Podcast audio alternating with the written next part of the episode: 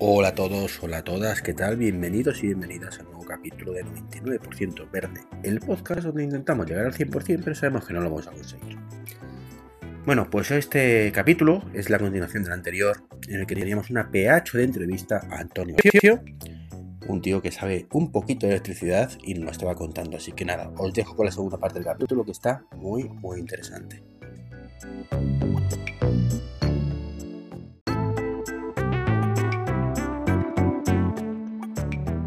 Pero, pero te, argumenta, pero un hater que, que, te dice que no por decir que no, pues ya me dirás, yo no lo veo. Yo es que digo que, entiendo el punto de vista que me está diciendo, que entiendo que la red todavía no está preparada, pero es lo que te decía al principio. Entiendo que tampoco, tío, o sea, es cierto que me, me has dejado un poco preocupado con el tema de que todavía no parece que haya ningún plan a, gran escala para prepararlo. También es cierto que me estabas diciendo antes de que había un superávit de energía en España, con lo cual entiendo que también esa parte la tenemos de ventaja entre comillas, ¿no? Tenemos un margen ahí pues para estar ahí tranquilos. Pero el superávit no significa que mm, superávit de lo que tú puedas producir no significa que tengas la, una infraestructura por debajo preparada para distribuirlo. Repartirlo, Claro. Eh, son conceptos diferentes. O sea, el superávit te lo, te lo mueves por la red de transporte, pero mm. después viene por debajo la red de distribución la red de comercialización y, los puntos, los, receptores, ¿no? Eh, claro, tú en todo ese entramado de la distribución eléctrica o del transporte eléctrico en España, sí que tienes una infraestructura para el transporte suficientemente considerable y muy buena, ¿vale? Que nos, aporta energía a, casi todos los puntos, o es decir, el 99,9% de los puntos del país. Y energía fiable y estable, ¿no? Habrá algún punto que alguien escuchará esto y dirá, hostia, pues en el pueblo de mi, de mi tío, no sé qué, no llega bien. Pues sí, es posible, ¿no? Pero en España somos muy afortunados que es muy raro que haya apagones. Claro, claro. Por eso te digo. del día, bueno, puede haberlos, porque puede haber inclemencias meteorológicas o puede haber eh, averías o tal, pero que, pero que como tal creo que tenemos una red eléctrica muy, muy potente y muy solvente, ¿vale?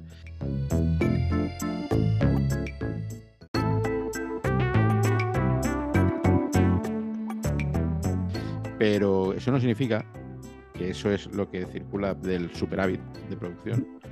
Eso no significa que tú tengas la infraestructura hacia abajo, hacia de, macro a micro, la tengas preparada para esa distribución que necesitarías tener.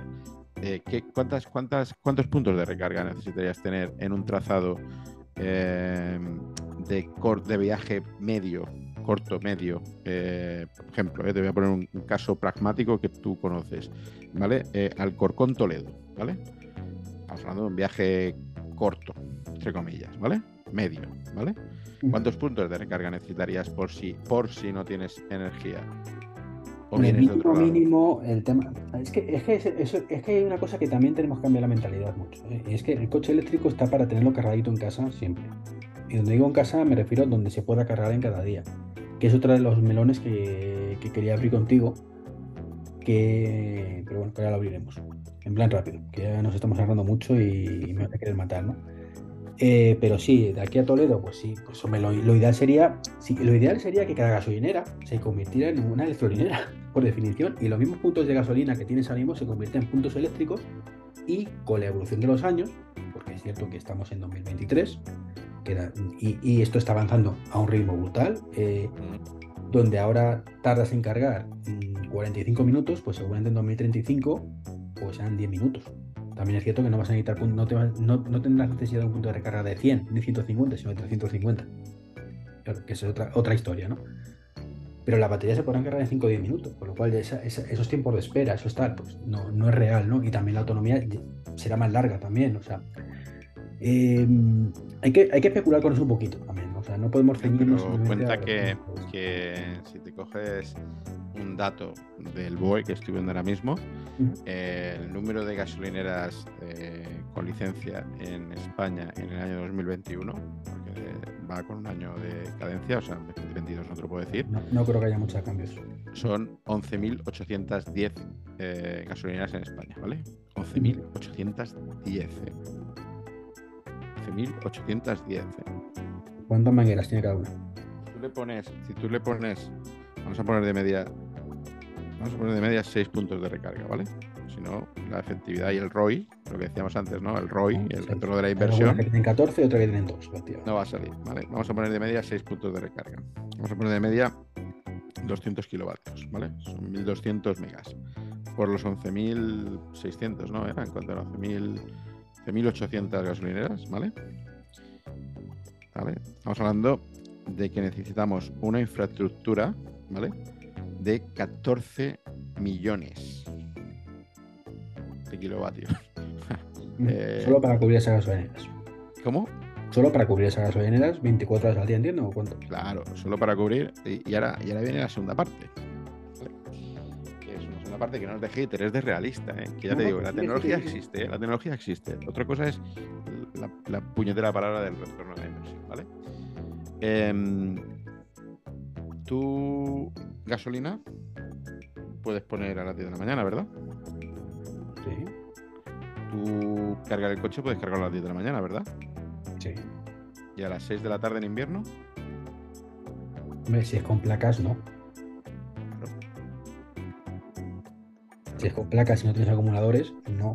Por lo tanto, tienes que volver a tirar de infraestructura eléctrica. Sí. Por lo tanto, necesitas reforzar y aumentar también la producción y la generación convencional, verde y convencional. ¿Me explico?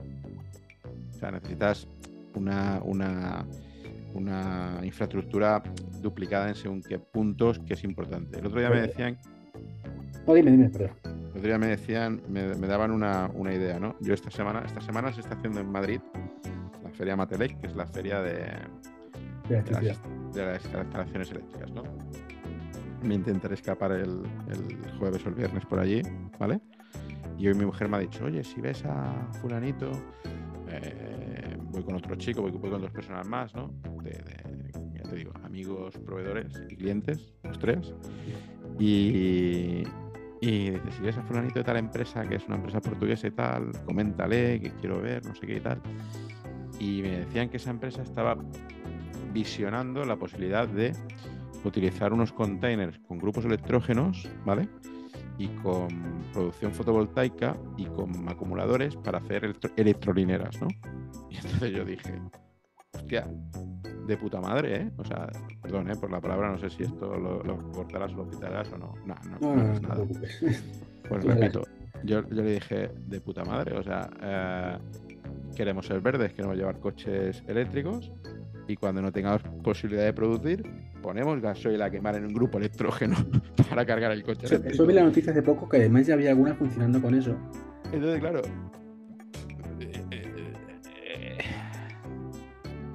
que está para emergencias. Se supuestamente está en plan, eh, entre no poder de servicio a los coches o, dárselo o, de, esta manera, prefiero dárselo de esta manera. Un poco entiendo la tesitura que es esa. Llegado el caso. Ya, pero yo eso lo puedo entender cuando nosotros diseñamos o hacemos o construimos un hospital. Entiendo que tú pongas esos sistemas redundados de redundancia. Cuando hacemos un CPD, entiendo que pongas esos sistemas de redundancia, ¿vale? porque estás hablando de proceso de datos, puede ser cosas muy importantes o puede ser vidas de personas, ¿vale? Pero para cargar el coche, que teóricamente te gastas una pasta en un coche que es limpio, ¿vale? Que lo quieres cargar con energía limpia, ¿vale? Y entonces llegas a ahí y dices, hostia, eh, no, eh, limpio quiero yo y seguramente tú, pero hay mucha gente que se la importa un pimiento.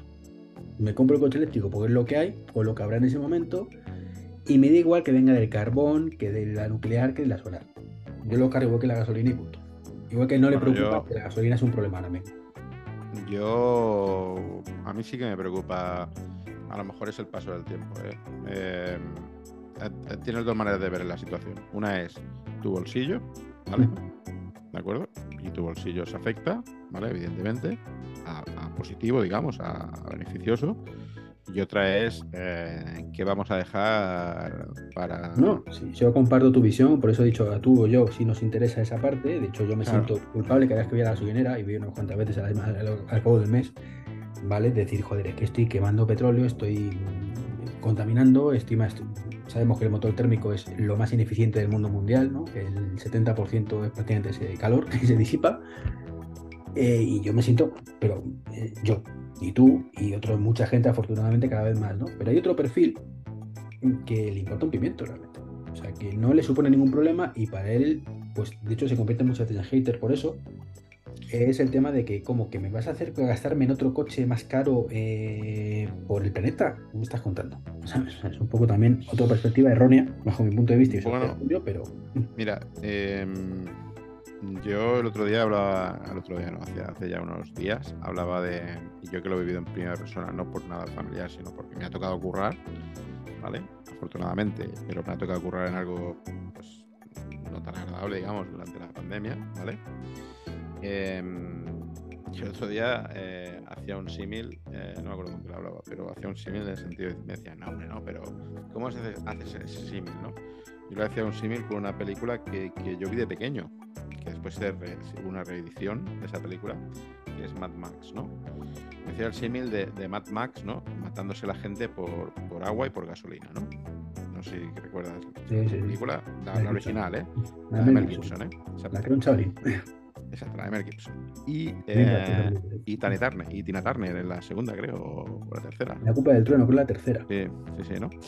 Entonces, eh, yo decía, pero ¿por qué haces ese símil y tal? Digo, joder, ¿por qué hago ese símil? Vete a las 200 películas que has visto años atrás sobre pandemias y sobre no sé quiénes no sé cuánto, y, y, y, y, ahora dime por qué hago ese símil, ¿no? O sea, ¿por qué hago ese símil? Pues joder. Mm, hombre, no, espero no vivirlo, ni que lo viva ningún hijo, ni nieto, ni nada mío, ¿no? Esa situación, ¿no? Pero puede pasar, Iván. Entonces, yo creo que sí que tenemos que poner conciencia a la cabeza. Sí podemos tener, poner conciencia a la cabeza. Creo, ¿eh? Yo te digo que, yo comparto tu punto de vista completamente. que, a mí no me tienes que convencer de eso y, por eso soy un fan aférrimo de placas solares, de fotovoltaica, bueno, es lo mismo, de eólica, de todo lo que sea verde y todo lo que no contamine. Y ya te digo, yo ya cuando me saqué el carnet de conducir, yo ya decía, todo a ver si saca algo que sea un poquito más limpio. Y cuando empezaron a ver los primeros prototipos de coches eléctricos, te hablo de, pues, probablemente principios del 2000, ¿no? Más o menos. Mm, bueno, no me refiero ya a los... Yo me saqué, el carnet en el 95, o sea que... ¿De qué? Yo, me saqué, yo conduzco desde el año 95. Yo creo que fue el 98 cuando me saqué el carnet, ¿no? Pero pero sí que empezaban a ver que si los pequeños motorcitos pequeños para coches así, minis, minis, tal, y decía, jodería que esto vaya, vaya evolucionando, que ganas de verdad. Y, y, ahora estamos en ese momento, ¿no? Evidentemente. Que queda mucho todavía camino por recorrer. Y por eso la, pregunta, Antonio, quiero que me conteste con toda la sinceridad del mundo. Como además, eh, eh, al principio lo hemos comentado y me ha dicho, yo te voy a decir lo que yo pienso, no lo que tú quieras oír. todo, lo que he dicho es lo que pienso, ¿eh? Efectivamente, ¿no? Eh, de aquí al 2050, ¿tú lo ves viable o no? La transición a la movilidad eléctrica 100%. Te hablo del 2050, que es cuando supuestamente ya prácticamente el coche térmico será... Dos, 2050 me jode porque no sé cómo estaremos tú y yo. no, no, yo. no, no, significa que tú y yo no podemos cambiar de coche antes. No, no, no, que no sé cómo estaremos tú y yo, digo, digo corporalmente. Sí, no, vivos todavía, seguro que vivos. Eh, pero. Jubilados a lo mejor, pero vivos claro, o sea, estamos hablando, estamos hablando ya de, una, estamos hablando de 25, de 27 años, o sea, sí, en 27 años sí que tiene que haberse hecho toda esa evolución. En 10 a lo mejor no, que es lo que decíamos antes, ¿vale? Pero en 27... Vas a dejar de poder comprar vehículos térmicos. Es esto, no que tu te, coche que te has comprado el día anterior no te dure 15 años igual que ahora. Lo que pasa es que yo pienso que al final nos faltan tecnologías por llegar no te hablo de coches que vuelen ni a lo mejor, ¿eh? no sé, ¿eh? o otro tipo, pero nos faltan tecnologías por, llegar. Estoy convencido. Convencido que nos faltan tecnologías por llegar, al igual que hoy en día aplicamos unas tecnologías.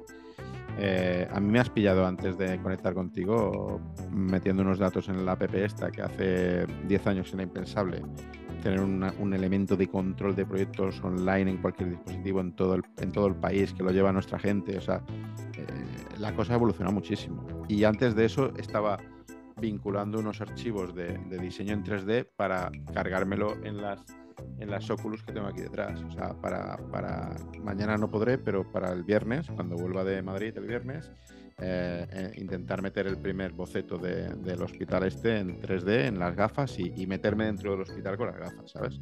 Claro, estoy hablando de cosas que, en mi sector, yo esto lo explicaba hace 10 años o cualquiera lo explica hace 10 años y dice, ah, pero ¿qué dices? Es loco, ¿dónde vas, loco? Entonces yo creo que nos faltan tecnologías por llegar ya empiezan a ver atisbos ahora con el coche de hidrógeno, motor de hidrógeno, pilas de hidrógeno, no sé, eh, nos faltan, que no creo que, el hidrógeno sea la solución ni mucho menos, ¿eh?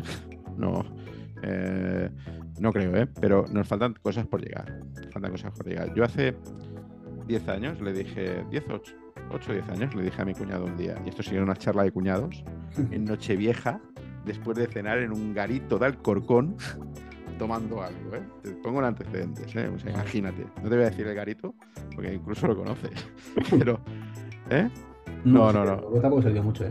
Sí, sí. Entonces, en una charla de cuñados hace 8 o 10 años le dije a mi cuñado, hostia, ¿te imaginas un coche eléctrico de estos que ahora empiezan a... Estoy hablando de que era, había prototipos, ¿eh? que no, no se comercializaban, ¿eh? Esto que ahora va a salir un coche eléctrico y tal, hostia, pero, pero ¿por qué no, por qué no se diseña bien? Decíamos él y yo. Eh, mi cuñado es, eh, es, mecánico, pero está en la rama militar, ¿vale? Pero es, eh, bueno, tiene una especialidad, ¿no? Y, decíamos, ¿pero por qué no se diseña bien? Y yo decía, pues es verdad, porque no se diseña bien, porque cojones no ponemos un, vidrio arriba o una placa, entonces una placa, es lo que yo decía, pero porque no pones una captación fotovoltaica para lo que es el motor de arranque, cargas una pequeña batería para coger la primera inercia, coges la inercia con unos motores eléctricos pero no muy potentes, ¿vale? Y después utilizas la energía cinética. Estoy hablando de hace 10 años, ¿eh? que el KERS todavía era algo que se veía en las películas o en la, o en la Fórmula 1. ¿eh? ¿eh? regeneras ¿no? y reinyectas y utilizas las propias energías cinéticas de las ruedas para intentar transformarla. ¿Por qué no piensas en eso? Eso es contraproducente porque hay unas leyes físicas que ahí rompen, ¿no? tú no puedes con energía autogenerarte porque la energía ni se crea ni se destruye, se transforma, ¿no? Entonces hay, una, hay sobre la rodadura pierdes energía. Exacto, hay, hay, unos choques, pero joder, nunca se ha llegado a pensar en intentar romper esas barreras. ¿Me entiendes lo que te quiero decir? Entonces, respuesta rápida, sincera. 50 años, sí. 10, difícil. 20, ojalá. Lo que te decía, no tiene que estar en 10 estoy tranquilo porque no tiene que estar en 10, pero me quedo tranquilo si en 20 sí. Esa respuesta me quedo tranquilo. si es una respuesta pero también te digo, me quedo tranquilo. Pero también te digo que si el planeta, se, si este mundo se empieza a tranquilizar un poco y empezamos a ordenarnos un poco, eh, Rusia, Ucrania, Estados Unidos empiezan a pensar en construir menos armas y en matar menos gente y en liar menos trocas, China en aprovecharse de la situación y dejarnos a todos desabastecidos de todos, ¿vale? De todo. Y, no jodernos entre todos, empezamos a centrarnos un poquito en el mundo, ¿no? Eh, yo creo que el potencial de, avance tecnológico que tenemos ahora mismo es exponencial.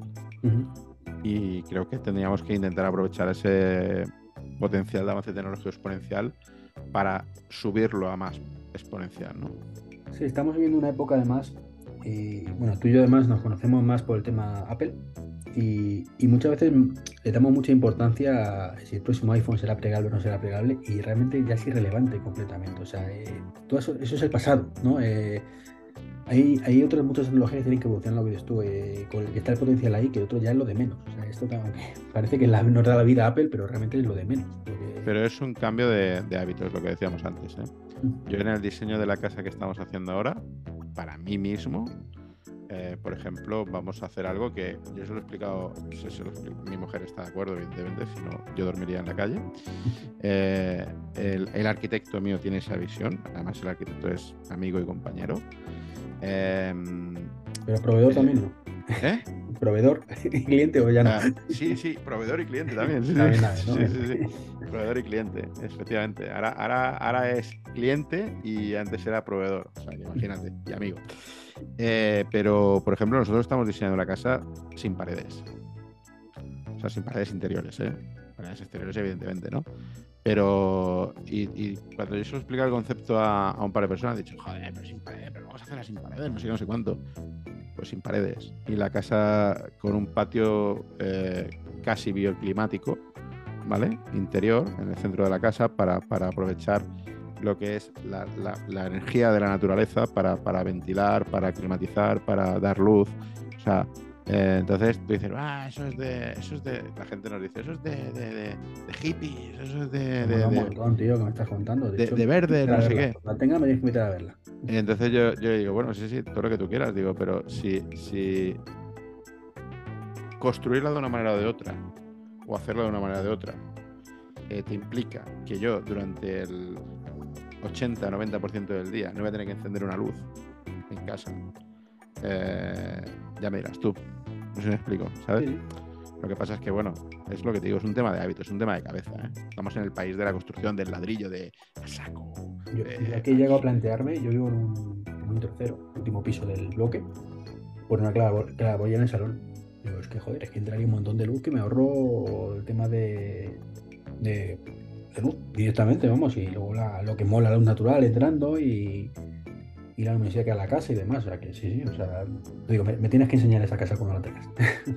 bueno, te puedo enseñar los planos que tenemos ya dibujados en los bocetos, pero. pero eso, eso, hombre, te lo enseñaré aquí una vez la construyamos el año que viene. Pero que pero que el concepto, cuando yo también he explicado a, amiguetes o tal, el concepto, ¿no? Con este de, la casa y tal, ¿no? dices, no, claro, porque yo voy a hacer el patio este central, bioclimático y tal. Bueno, me dice, pero eso será un agujero. Digo, no, no, coño. El patio hace. Eh, tiene veintitantos metros cuadrados de todo un tubo que atraviesa la casa, ¿no? Y es abierto, o sea, entra, entra el aire, ¿no? De arriba abajo, ¿no? Y tú dices, hostia, pero ahí pierdes un montón de metros. Yo le, hacía el otro día la reflexión a uno que me dijo, es un montón de metros, joder. Y yo le decía, a ver, eh, nosotros tenemos, podemos construir casi 500 metros cuadrados, ¿vale? ¿De acuerdo?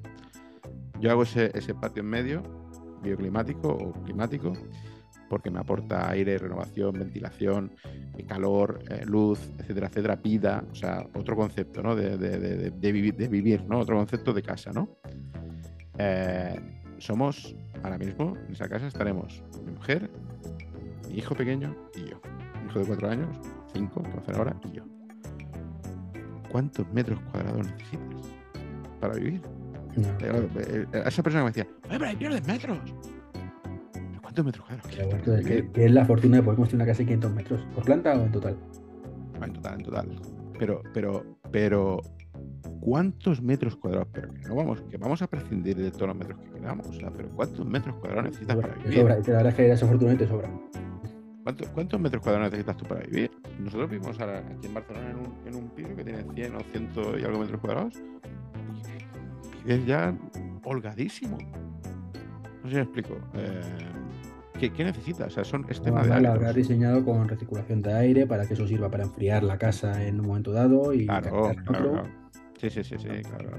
O sea, aparte de los sistemas, eh, nosotros pensamos montar un sistema, hablando de verde que estábamos hablando, pensamos montar un sistema de climatización, no vamos a montar gas natural. Eh, estamos, tanto mujer y yo, totalmente en contra del gas natural, ¿vale? Eh, vamos a montar un sistema de climatización por aerotermia, que es muy eficiente hoy en día, que la gente no lo conoce, es un sistema que no conoce la gente, pero que es un sistema que es muy eficiente y que, y que si esa aerotermia la digas a paneles fotovoltaicos ya es la hostia eficiente. el proyecto de la urbanización que te decía es sustituir las calderas que hay de gas natural por ese tipo de, elementos. Vamos a hacer recuperadores de calor para recuperar el propio calor que absorbe la casa y lo ventilas con chimeneas de tiro natural. O sea, eh, es, un tema de, es un tema de hábitos. Y de lo, que pasa es que es cierto que la aerotermia en casas individuales, bien, pero en urbanizaciones tienes que poner ahí varios módulos, uno, uno, detrás de otro, porque no, no son capaces. Bueno, porque, porque hay, que, hay que elegir lo que necesitas para cada, para cada necesidad. O sea, y, hay eh, métodos pues que, la gente se piensa, la gente se piensa, mira, el otro día estaba en una reunión con esto del hospital, de diseño solo de instalaciones. Y la gente se piensa que, la gente que diseñamos o que, se construye o que piensa o que tal, las cosas las hace, va, va, va, va, porque sí, va, va, Hoy en día se tiene muchísimo control con el tema energético, muchísimo, muchísimo. pasamos unos controles de, de, de, baremos de intentar ir a lo verde, que es brutal, no te lo podrías imaginar. ¿eh? Pasamos unas certificaciones energéticas, LEEDs, Well Scores, o sea, pasamos una serie de certificaciones energéticas internacionales. son la hostia. ¿eh? O sea, mm, poca broma, que, ahora se construye con métodos y metodologías eh, muy verdes, ¿eh? Se intenta. No, es maravilloso. O sea, el potencial que tenemos, lo que tiene antes, es un potencial maravilloso y la pena es que haya las cosas que pasen por el mundo que lo empeoran todo. es el problema. No te voy a decir que podamos vivir en un mundo tipo Star Trek, que sería maravilloso, pero, pero sí podemos ir por el rumbo correcto y, las cosas. te, te llama Iván todo el programa, ¿eh? No, he dicho Trek en ningún momento, ¿eh? No, no, pero ahí viene, ahí viene, la verdad es que sí, pero es cierto que eh, bueno, Star Trek es muy bonito, pero es inviable, ¿no? Completamente. Eh, con la mentalidad que tenemos los seres humanos a día de hoy es completamente inviable. Bueno. Eh, mm, Antonio, una, una, última pregunta, y era el menos que quería antes contigo, pero es que de verdad me estoy enrayando mucho, lo sé, me quieren matar.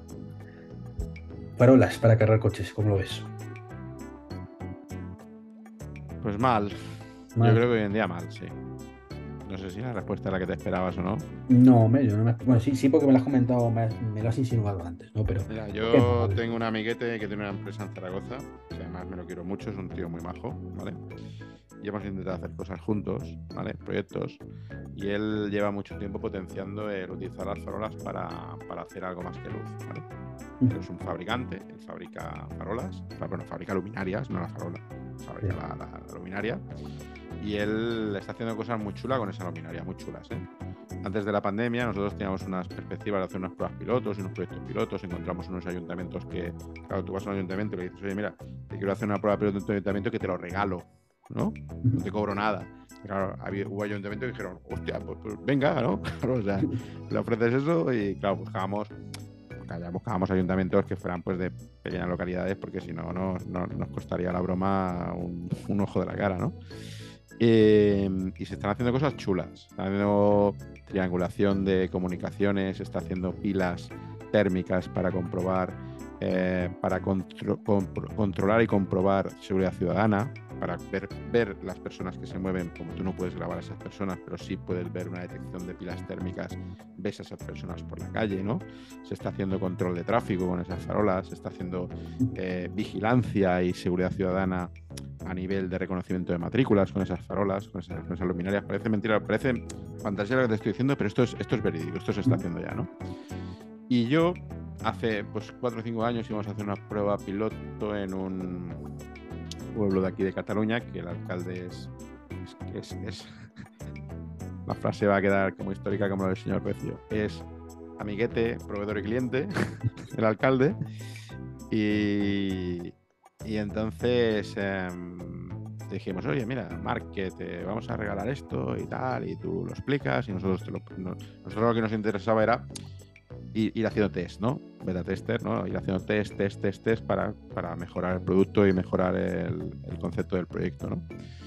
Entonces, pues bueno, te da igual invertir en cuatro o cinco farolas en una calle o seis para, para, para pues en un pueblo tal que tiene ciertas problemáticas, pues probar este sensor, el otro o una combinación o tal, ¿no? Y, entonces yo ahí en ese pueblo le dije a, este colega, le dije, oye, ¿por qué no probamos de, utilizar las farolas como puntos de recarga? ¿Vale? Y bueno, pues em, realmente hay inconvenientes técnicos a día de hoy. O sea, el, alumbrado público se está haciendo una batida brutal en España de cambio de, lámparas de descarga, que es lo que había anteriormente con vapor de sodio o con vapor de mercurio, ¿vale? que era lo que se utilizaba para, para poner las, las, bombillas ¿no? y los equipos de descarga, los equipos de que arrancan esas bombillas. Eh, se está haciendo una inversión muy brutal a nivel de toda España. ¿eh? Eso sí que es a nivel de toda España de cambio a LED, a tecnología LED. ¿no? Pero ese cambio ya implica una, un condicionante técnico ¿vale? de cambio y como punto de recarga implica más condicionantes técnicos. ¿vale? Aparte, aparte, que para que te salga económicamente una instalación de alumbrado público, ¿vale? Eh, tú, hombre, se puede hacer mucho, se puede ampliar mucho la, historia, ¿no? Se puede hacer mucho más grande, pero tú tienes que poder durante el día esas líneas que alimentan esas farolas, ¿vale? No tienen potencia, no tienen energía. Entonces, no, no puede sacar energía que está, no, no llega, ¿no? Durante el día no. Eso lo puedes variar, ¿eh? No, no, claro, variar. Por la noche lo puedes poner durante el día, ¿no? Pero, ya... pero se puede variar, evidentemente, pero claro, tendrías que montar ya un sistema de gestión que la luminaria no te la encienda, eso incrementa los costes, un sistema de control también que te controle eh, el flujo lumínico para encenderla muy poco o mucho, tal, o sea, eh, lleva todo un, lleva todo un, una historia detrás de técnica que, que, no sea las redes de alumbrado público no están diseñadas ahora mismo así. Entonces, claro, ya lleva un problema el hecho de el hecho de pasar de descarga a LED porque la forma de ahorrar el flujo lumínico, tanto el normativo que tienes que bajar o subir dependiendo de la luz para no incidir en los coches, en las personas, los peatones o tal, o sea, hay temas normativos para, para, para tú no deslumbrar un coche, pero que el peatón sí que vea, ¿sabes? Entonces, ya hay unos, unos temas que técnicamente antes se montaban eh, unos sistemas que se llaman reguladores de flujo, ¿vale? Que pueden ser en la propia luminaria o pueden ser en cabecera, todo, todo el ramal, ¿no? Y ya ese cambio que se está haciendo a nivel de toda España de, luminaria de descarga a luminaria de LED, pues ya implica unas modificaciones técnicas que hay que quitar eso, hay que montar otros sistemas, etcétera, ¿no? Entonces, eh, técnicamente lo veo complejo. que probablemente en este caso salga mejor ya de poner postes en la calle de bajo consumo, me refiero de, baja, de carga lenta, digamos un, un, suco, como quien dice, aunque en forma de cargador. Bueno, es que... el coche lo pones por la noche y te da igual el tiempo que tarde, o sea, el coche va a tener aparcado 12 horas, o sea, te da igual que, que cargue a 7 amperios, ¿sabes? O sea, no, Bueno, es lo que te digo, que, que, todo se puede estudiar. Cuando nosotros estudiamos mm. este, este, esta viabilidad de lo que te he dicho yo antes, de, la, de las luminarias, sí que teníamos que hacer esa modificación y darle perpetuamente o montar pequeñas baterías, ¿vale? O, entre ellas hacer redes Zigbee, ¿vale? Eh, o, de, bajo, de muy bajo consumo, o tenías que buscar soluciones, porque es lo que te digo, o sea, lo que tú puedes diseñar a nivel de producto, desarrollar un producto para que funcione en, Mérida, eh, no te funciona en Badajoz. No sé si me explico, porque las redes de alumbrado público están diseñadas de manera diferente, las adecuaciones a la tecnología LED se habrán hecho de manera diferente y, bueno, y entonces el producto es muy difícil de, homogeneizarlo, ¿sabes? Pero bueno, eh, parece lo más fácil porque ya te digo, porque tú piensas, pues ahí hay un cable, ¿no? La otra cuestión es, una cosa que hemos hablado tú y yo fuera antes de grabar, ¿no? Que es, los cables aguantan. Esa era la, la cuestión, ¿no? Pues mira, ahí te voy a, no te voy a ser hater y te voy a ser muy realista, ¿vale? Si tú has hecho bien ese, si has hecho esa transición de descarga LED y los ramales de entronque principal no los has cambiado, que es lo lógico, ¿vale? Que solo hayas cambiado de, la, de, la, de los fusibles de abajo hacia arriba, ¿no? Para quitar todo eso que te he dicho yo. O sea, todas las farolas llevan una caja, deberían, ¿eh?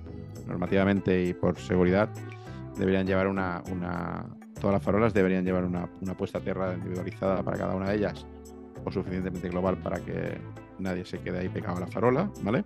Y todas deberían llevar una caja de fusibles para poder cortar la farola en caso de tener que cambiar la luminaria. O, no, que es por donde, ahora creo que menos, pero en los buenos tiempos mangaban el cableado, ¿no? Por ejemplo, ¿no? Entonces, todas las farolas, eh, por, el suelo, por las rasas o por las zanjas, llevar el cableado dentro del principal y después vas derivando a las farolas y el interior de la farola lleva otro cable más pequeño que alimenta la, luminaria, ¿no? Entonces, si tú el entronque principal no lo has cambiado, tú vienes de una transición de descarga LED, ¿vale?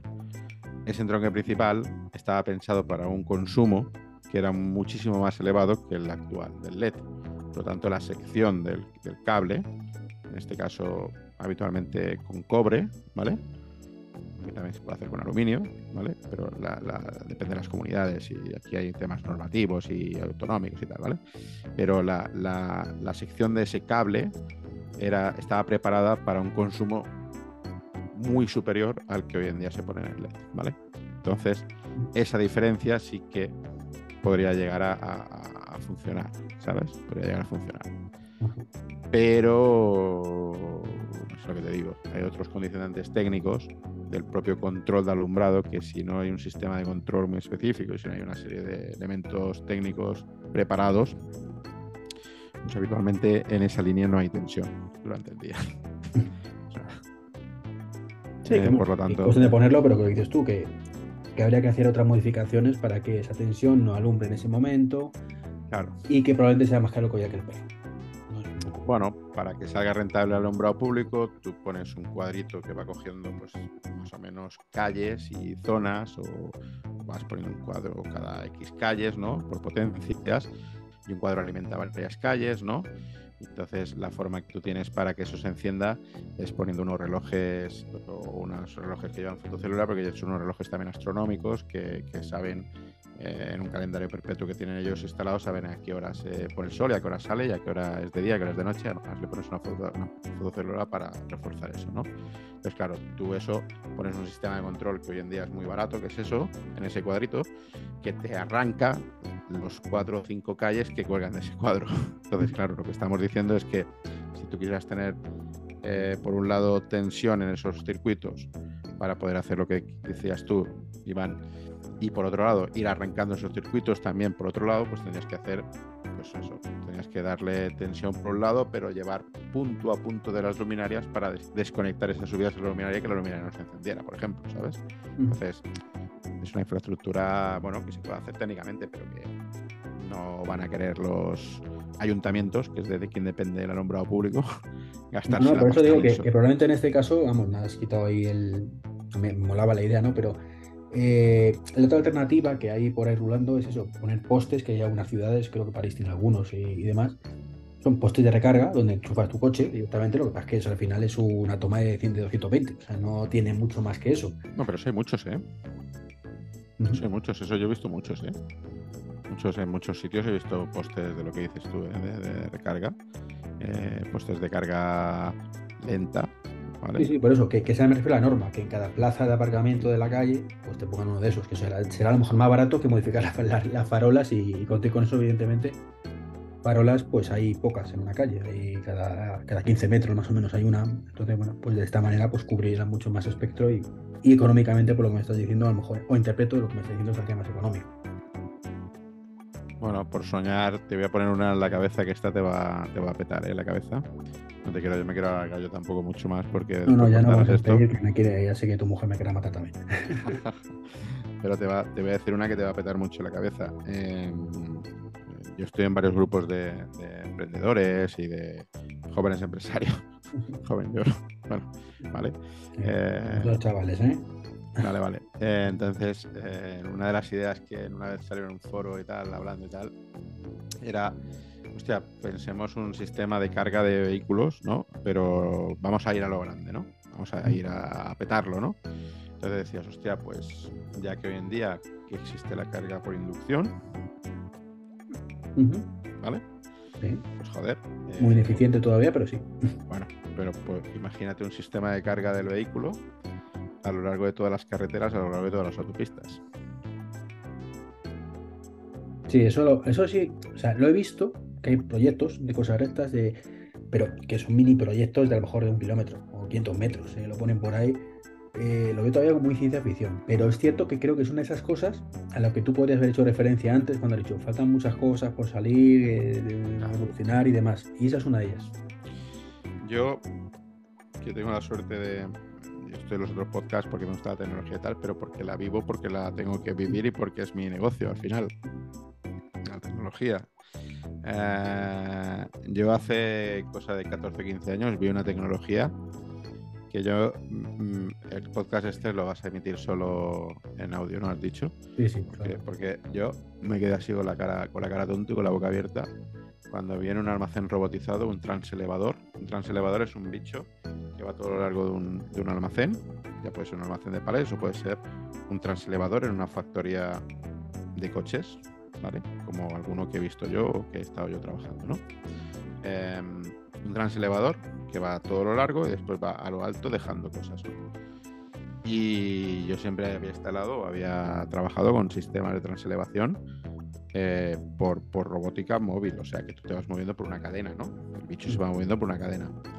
Y un fabricante español de este tipo de almacenes, una vez fuimos a una presentación y el transelevador levitaba. Era magnético.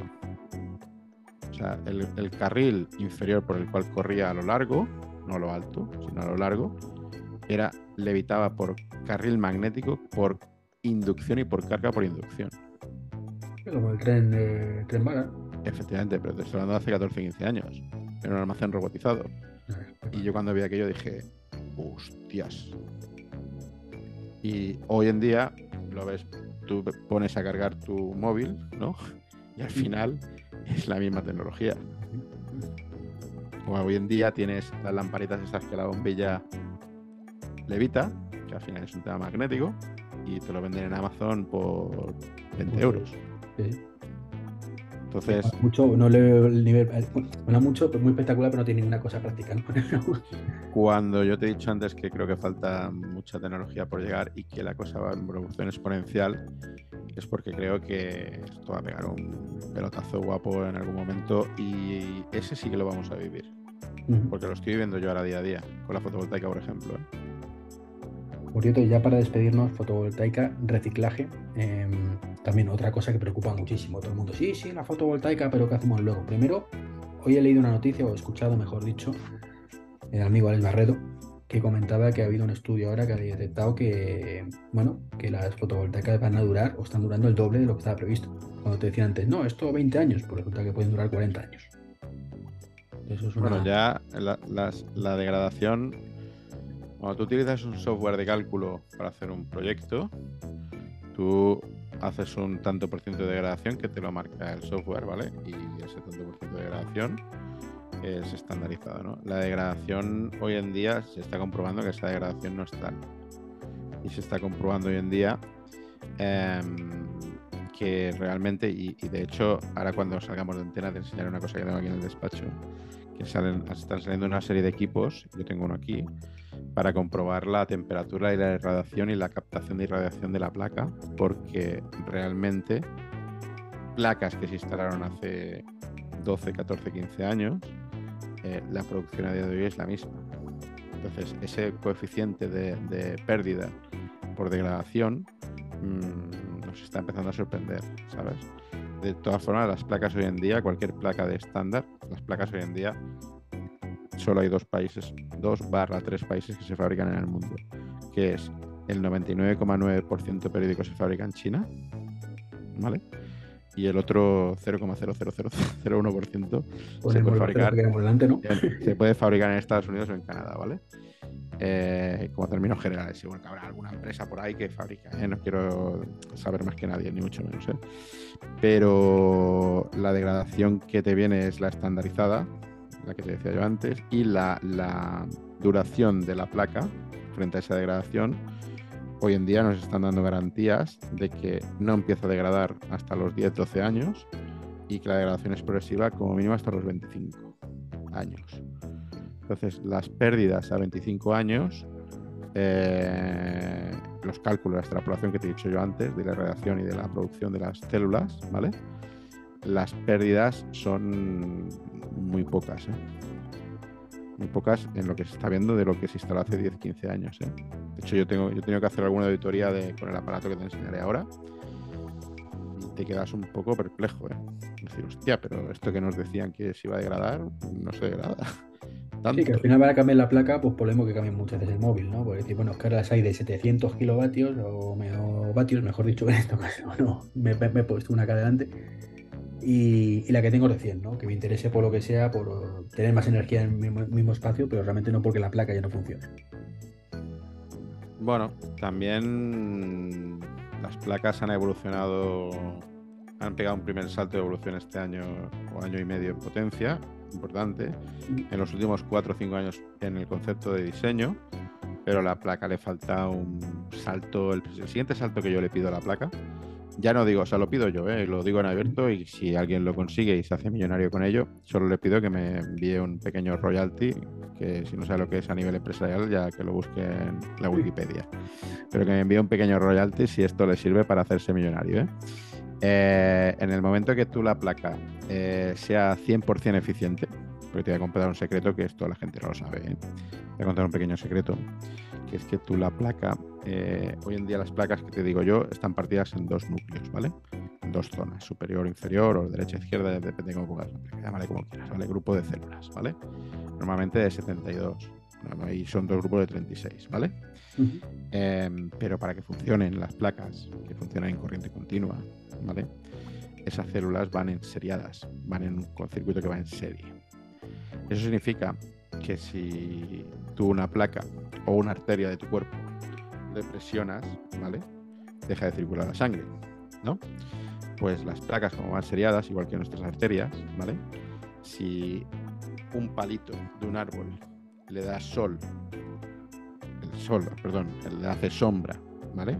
En ese grupo de 36, que es la mitad de la placa, le hace sombra. A lo mejor, si no me equivoco, son dos grupos de 36 que trabajan en paralelo, ¿no? Trabajan, no, trabajan también en serie, bueno, trabajan en, paralelo, pero van después seriadas, ¿vale? Entre sí, eh, a tres bolillos, ¿vale? Si un palito de ese grupo de 36 le da sombra a una esquinita y le da sombra a 2 centímetros cuadrados, esa mitad de la placa ya no funciona. Entonces, si, si, eso te coge en el canto largo, en el canto corto la sombra, si te coge en un canto que te da en los dos esa pequeña sombrita, que puede ser un alambre de una valla, puede ser, o sea, pues, el tema de las sombras es un tema muy delicado en el cálculo, en el diseño. ¿eh? La propia placa anterior o posterior te puede dar sombra, ¿sabes? Por el mm. distanciamiento. Esa pequeña sombrita que te puede dar, si te da a lo largo, aunque sea del grosor de un dedo, te puede joder la producción de toda la placa. Sea, te deja de producir toda la placa.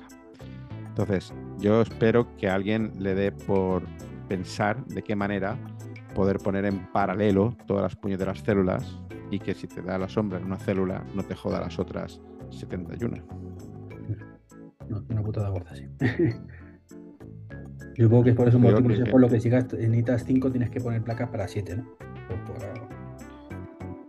Bueno, hoy en día hay unos software que son muy buenos y muy caros que, nosotros los pagamos oficialmente, pagamos religiosamente, oficialmente cada mes además. Son software de suscripción eh, eh, que te calculan muy bien las sombras y te calculan muy bien lo que vas a instalar, los, todo lo colindante 3D, todo lo que te va a producir y aún así la cagamos. Aún así la cagamos y nos da sombra algo. Pero intentamos calcular muy bien las sombras. Pero bueno, por lo menos que esas placas, aunque sean menos eficientes y aunque duren un montón de años, el día que hay que cambiarlas se pueden reciclar. Bueno, las placas al final son es, monocristal en silicio, o sea, son monocristalinas. Eh, eh, se puede reciclar mm, pichipichá. Sí, se puede reciclar, pero, pero, pero tiene su proceso, ¿sabes? Sí, que no es tan fácil, pues se puede hacer. Por lo menos. Pensando, en todo el ciclo de vida, digamos, de, todo eso. Pero la degradación de la placa no significa que cuando pasen 25 años te deja de funcionar, ¿eh? No, no, no, no por eso, sí es por lo que te decía antes que la noticia era que te podían durar 40 y 50 años la misma placa, o sea que... La degradación de la placa, el, porcentaje que yo decía de degradación estimado que te calcula los software y te calcula cualquier eh, parámetro para hacer un proyecto es de un 0,5% al año, ¿vale? 0,5% al año. Eso significa que tú en, 25 años, ¿vale? Eh, has perdido 12, ¿me explico? O sea, has perdido 12 en total, ¿vale? Eh, bueno, joder, yo, y ya te digo, las placas hoy en día, ¿vale? Las placas hoy en día, eh, si tienes un mantenimiento adecuado y si tienes un bueno, tienes una limpieza adecuada y si, y si no tienen una irradiación de exceso de calor y tal, eh, nosotros estamos montando placas que yo creo que estamos montando equipos de 35 o 40 años. ¿eh? Bueno, pues que hay tiempo para rentabilizarlo. Cada vez está más barato y. Sí, sí, sí. sí, Pues genial. Pues Antonio, muchísimas gracias de verdad por, por estar hoy aquí. Creo que han quedado claras varias cosas. Lo primero que sabes es un huevo. Y segundo, no, no, que va, amigos, barra, eh, socios, barra, bueno, es, es, lo que tiene hacerse viejo tú. Pero que somos unos chavales, hombre. Bueno, sí, sí. sí, Chavales ya con, con canas. Pues espero que no sea la última vez que venga por aquí. Significará que hay más timitas importantes y significará que el podcast sigue vivo, porque es un podcast que lleva. Este es el capítulo 3, más que te hagas una idea, o sea, muy poquito. Y... Soy, soy medalla de bronce. Medalla de bronce. Nosotros, además, es la primera entrevista. No es la primera que grabo, pero sí la primera que se va a publicar. Ah, bueno. Mira, mira, eso está muy bien. mira, eh, hay una estrategia de, de entrevistas, los tres ahí pendientes. No, muchas eh, gracias a ti, tío. Un placer. un placer de verdad tenerte por aquí. Sé que además estás liado y estoy va a hacer un hueco importante. Me ha gustado mucho estos 15 minutos, ¿eh? Sí, Se han pasado volando, ¿verdad? No sé lo que vas a, no sé lo que vas a cortar, pero, bueno. Pues nada, lo que, lo que, a lo mejor tengo que hacer es dividirlo en dos, porque es que no sé cuándo podíamos grabando. La verdad es que no me lo pone por aquí en ningún lado. Eh, odio, odio Zoom. Puedo decirlo, ¿no? En, en abierto. Sí.